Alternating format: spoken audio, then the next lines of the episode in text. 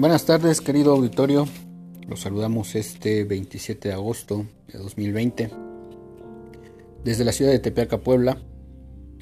Esta vez nos acompaña eh, un gran amigo, Jesús Telles, que es psicólogo, deportista, cocinero, gourmet, eh, músico y bueno, tantas cosas más. Eh, y sobre todo un gran lector de Ernesto Sábato, que es sobre quien hablaremos el día de hoy. ¿Qué tal Jesús? ¿Cómo estás? Hola Pavel, gracias, bien, bien. Espero tú también. Sí, muchas gracias por aceptar la invitación. Y pues como ya lo anunciábamos al inicio de este segmento, hoy vamos a hablar de este gran escritor argentino eh, que tal vez ha sido opacado por otras grandes figuras, ¿no? Por ejemplo, cuando pensamos en la literatura argentina, creo que uno de los primeros nombres que nos viene a la mente es Borges o Cortázar. Eh, no tanto así eh, el de Ernesto Sábato, pero sin duda es un escritor a quien deberíamos conocer más por bueno, el, legado que nos ha dejado en sus obras. Y bueno, para comenzar, eh, quería yo preguntarte si podías compartirnos algunos datos sobre la vida de este escritor, eh, algo que a ti te llame la atención y que a lo mejor pudiera ser eh, un elemento a considerar cuando uno quiere acercarse a su obra. No sé, sobre esto, si quieres comentarnos algo al respecto. Bueno, pues hablar de la vida de Sabato, pues es amplio hay mucho por donde leer y... Y sin duda habrá personas que podrán describirlo mejor y todo, pero como la misma obra de Sabato, quiero ser fiel y decir o manifestar lo que lo que guardo, lo que se me queda, lo que me ha hecho sentir. Él fue un hombre yo supongo con un coeficiente muy alto y que lo hizo estar en el extremo de, de sus intereses. Él empezó siendo, en cuanto a la vida profesional, físico-matemático, y de ahí, al encontrarse en ese extremo de la ciencia, se dirige a, al otro, al de a lo ambiguo, a lo creativo, a la ficción como lo llama él. Se acerca a la literatura y abandona la ciencia. Tiene otros pasos en su vida como puede ser el surrealismo o el comunismo. Y algunas otras dice él búsquedas para encontrar un refugio, una paz termina siendo pintor y vaya, acaba siendo un hombre que busca esa explicación de la existencia humana a través de todos esos de toda esa intensidad que tuvo dentro de él.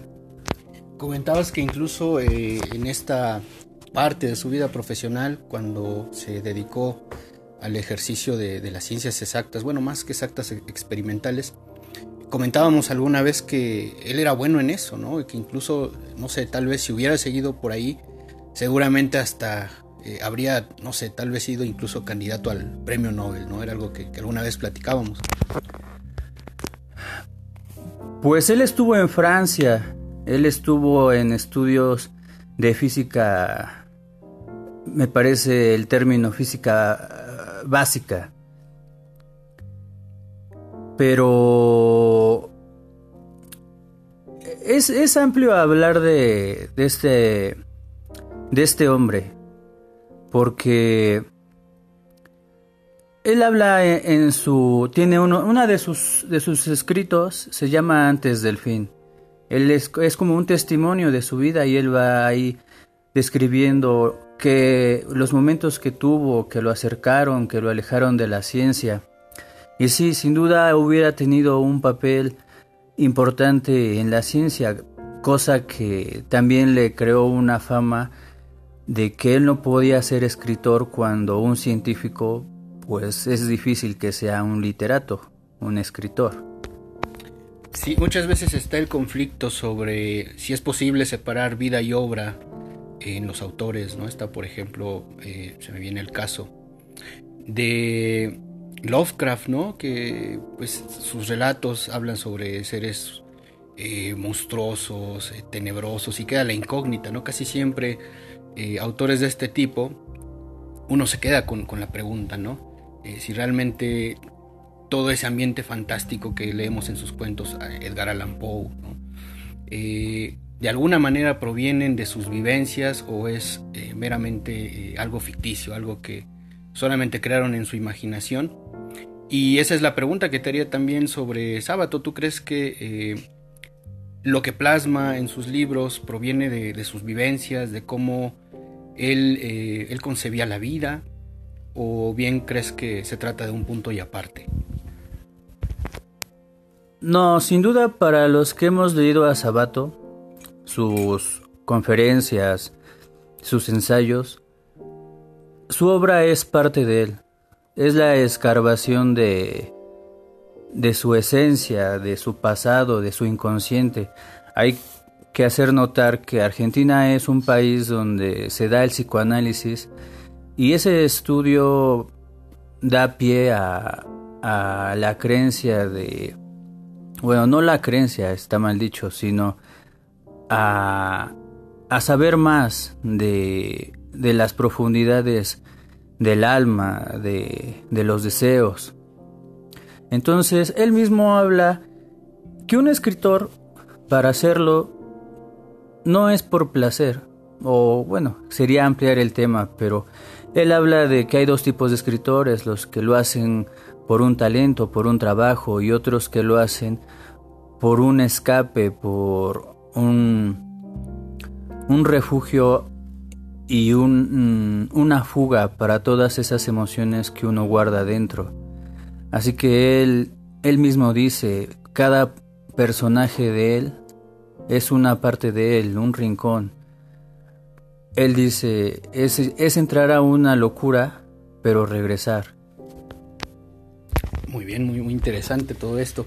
Ahora yo quisiera preguntarte, eh, ¿cómo es tu primer acercamiento con, con los libros de Sábato?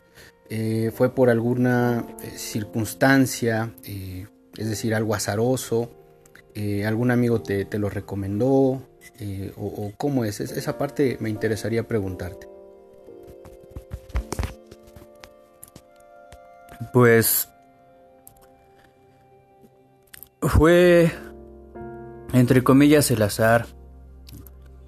Recuerdo que yo no sabía tampoco de la existencia de Sábato, pero un día mi hermana me regala sobre héroes y tumbas y me llama la atención y vaya, incluso hasta la misma portada del libro me parecía interesante.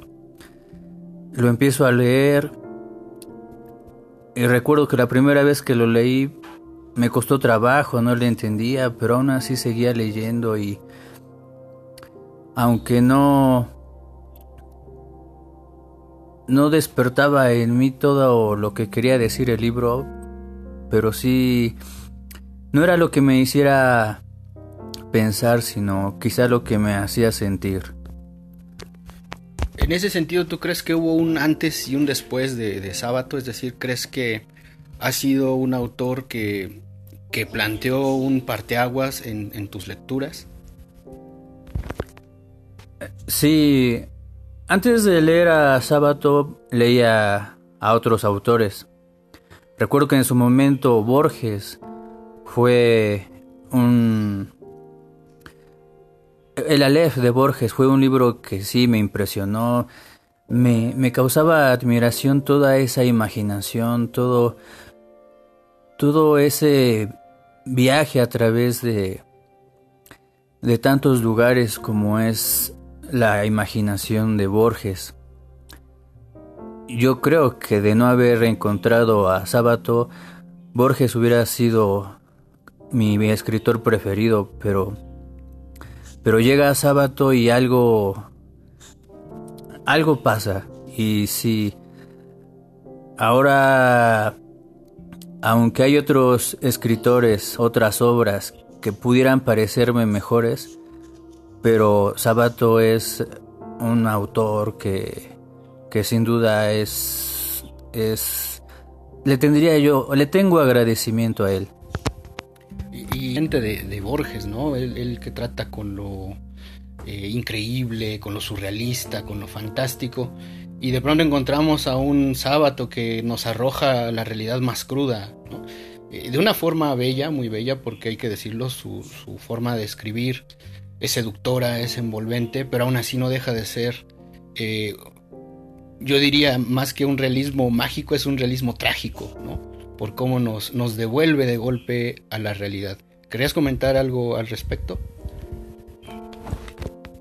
Sí, personalmente a mí me ha causado un poco de de debates, este gusto que tengo por Sabato, por sacarlo a la plática, por hablar de él.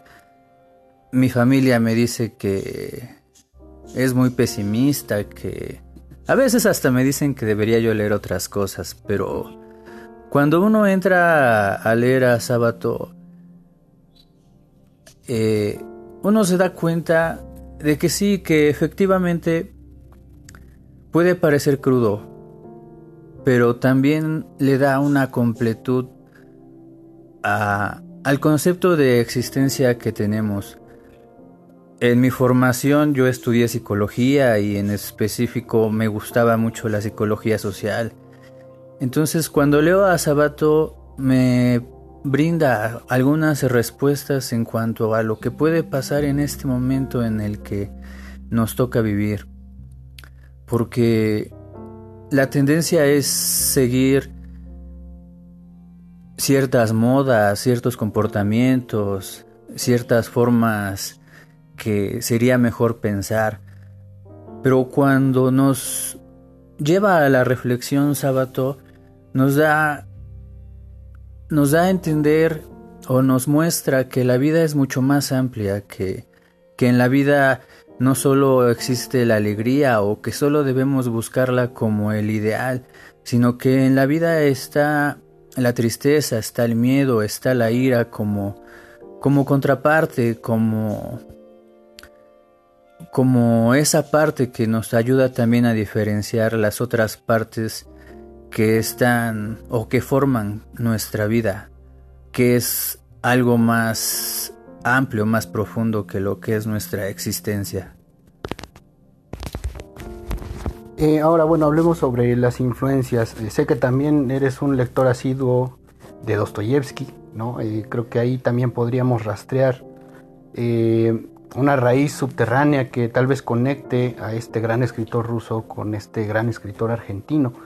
Es lo primero que se me viene a la mente. ¿Tú ¿Crees que sí puede haber un punto de encuentro entre estos autores? Tal vez a lo mejor eh, algún otro que consideres que puede entrar también dentro de las influencias de Sábato. Sí, sí, sin duda. Y por gusto personal pondría yo a Dostoyevsky, a los compañeros que han leído la obra de Sábato, en especial La Resistencia, pueden notar que ese valor que, que, Sabato le da a la obra de Dostoyevsky al hacer mención del, final de los hermanos Karamazov, que yo creo que esa es parte fundamental de la obra de Sabato. Por otra parte, él mismo lo dice, él fue un gran, gran, gran lector de lo que era la literatura de, de quizá de todos los pueblos, por decirlo de alguna manera. Puedo mencionar que él mismo publicó algunos libros donde él recomendaba cuentos de escritores para, para reflexionar, para, para entrar a este banquete literario, como él lo llamaba, y aprender a gozar de lo que es un libro. Puedo citar a... Incluso él recomienda El llano en llamas de Juan Rulfo, Recomienda a otros como Anton Chekhov, a Flaubert, a William Faulkner, a García Márquez. Eh, creo, recuerdo también a ver, que hizo mención de Carlos Fuentes. Sin duda él no se cerraba a la literatura y en especial la consideraba como ese instrumento en el que nos podemos refugiar y tomarlo como, como un instrumento para cuestionar nuestra realidad y darnos cuenta que no estamos en realidades que sean concretas ni fijas, que las podemos cambiar y, y que la literatura nos da ese, esa fuerza. Ahora, eh, ¿cuál crees que ha sido la huella, eh, el impacto, el legado que eh, Sábato ha dejado, quizá más allá de la literatura, no sé si en el cine, tal vez en la música? ¿Crees que así como él ha reconocido sus influencias, al mismo tiempo él ha influido a otros a escribir, a componer, a producir? ¿Qué opinión tendrías al respecto? Ah, eh, bueno, eh, sí, eh, aquí en México no sabría qué tanta difusión o fuerza tiene este autor, pero, pero sin duda hay personas a las que su obra también ha sido un, un gran alivio. En cuanto a los datos curiosos de donde nos podemos encontrar, les puedo sugerir a, los fabulosos Kylax que escriben un, un, tema sobre él que se llama así precisamente Sabato y habla, habla de frases sobre la obra de sobre héroes y tumbas. Incluso hay artículos donde habla de entrevistas que tiene la banda con con Ernesto Sábato y es, es curioso cómo, cómo él le da una accesibilidad a no a, no a las modas, sino al, a ese impulso que tiene la gente por manifestarse a través de lo que ellos gozan, a través de lo que ellos este, sienten ese impulso irrefrenable por hacer. También puedo comentar que él era seguidor del fútbol, iba a los partidos, entonces yo diría que, ah, bueno, aunque se sale un poco de la pregunta, que él fue un hombre que trataba de disfrutar su momento de, de la mejor forma sin, sin siempre y cuando eh, se tuviera esa, esa libertad de, de elección de las personas por realizarlo. Recuerdo que cuando preparábamos el tema, no hace mucho, que te hacía la invitación a participar y que amablemente aceptaste, llegaste a comentar la, la, relación que tenía con Saramago, ¿no? Creo que eso también sería importante mencionarlo, este gran escritor portugués ganador del premio Nobel y que tenía una imagen eh, incluso de agradecimiento, ¿no? Yo lo veo así, hacia este gran escritor argentino. Sí, también eso es interesante. Saramago también tiene una obra que, que es sorprendente, que es... Eh, bueno, es, es otro escritor, pero sí, en algunos reconocimientos que tuvo Sabato, él dio los discursos y le muestra un agradecimiento. Es sorprendente cómo un escritor de calidad pueda referirse a otro de forma tan, tan elogiosa.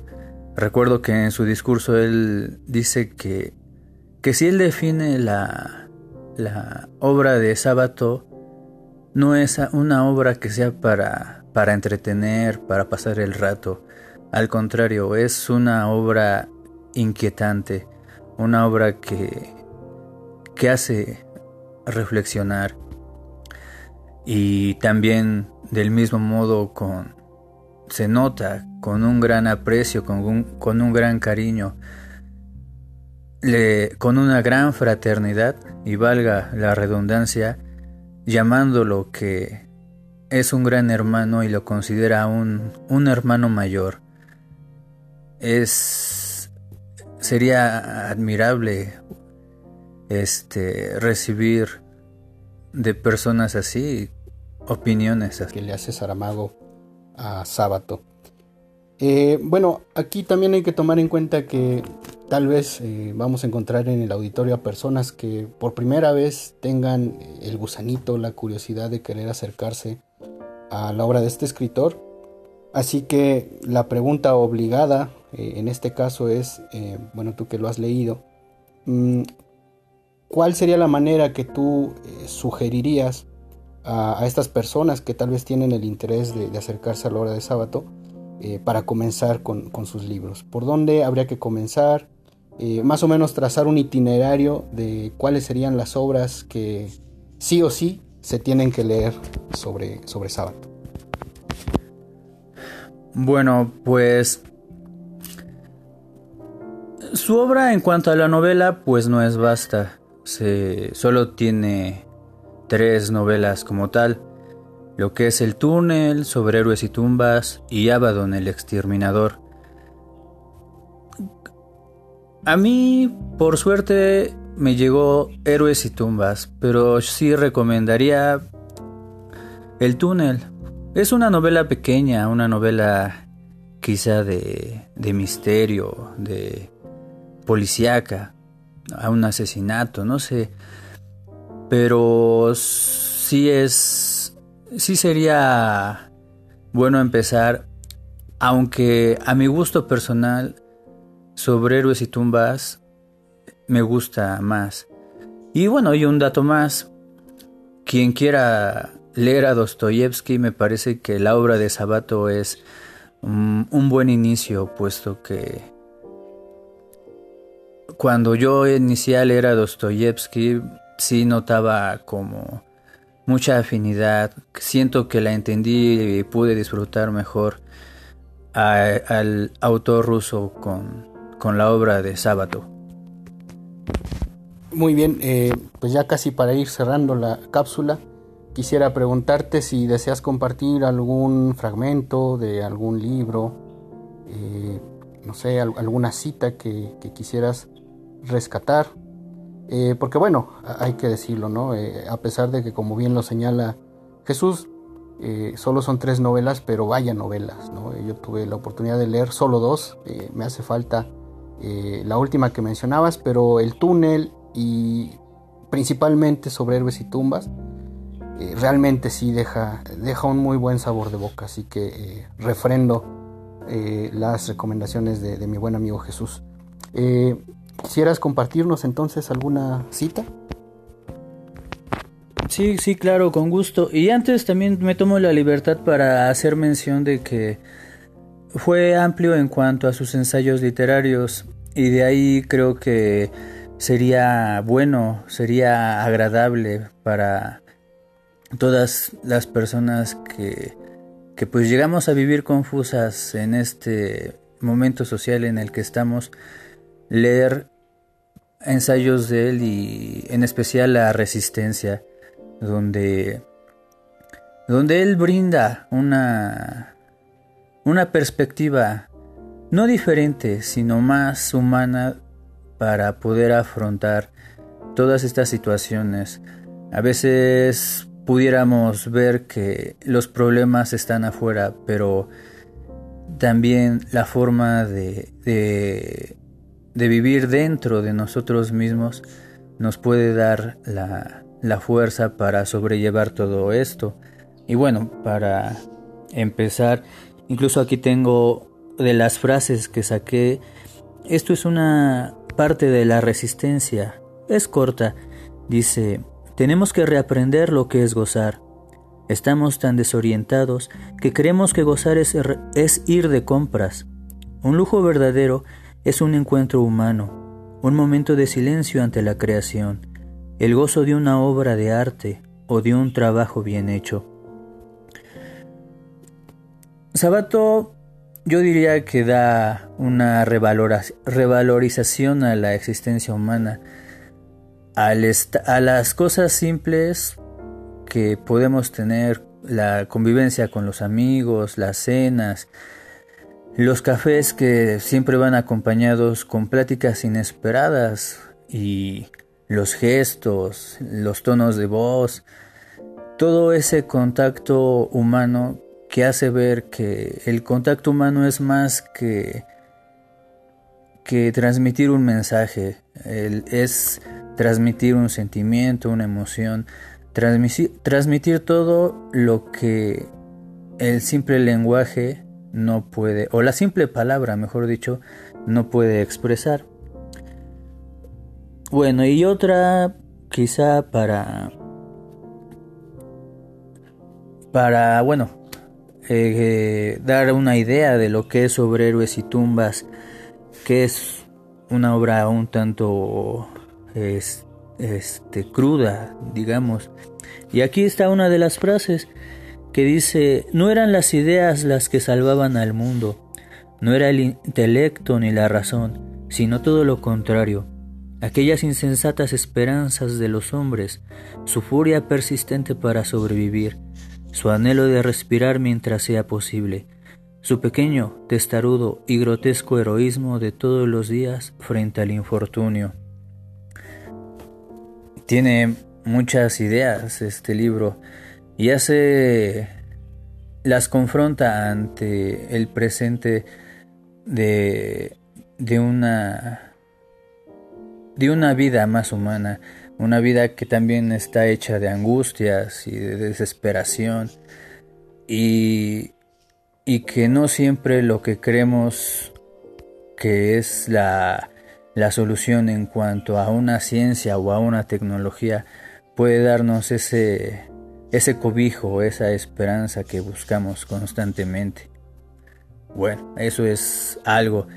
Y vaya, y como he mencionado, habrá algunos que puedan decir mejor, este, expresar mejor la obra de Sábato, pero de verdad que a mí me causó un gran, un gran alivio haber encontrado a un autor como este y vaya, ahora ya, ya se adelantó, pero sí, este, me, me alegra haber conocido parte de él.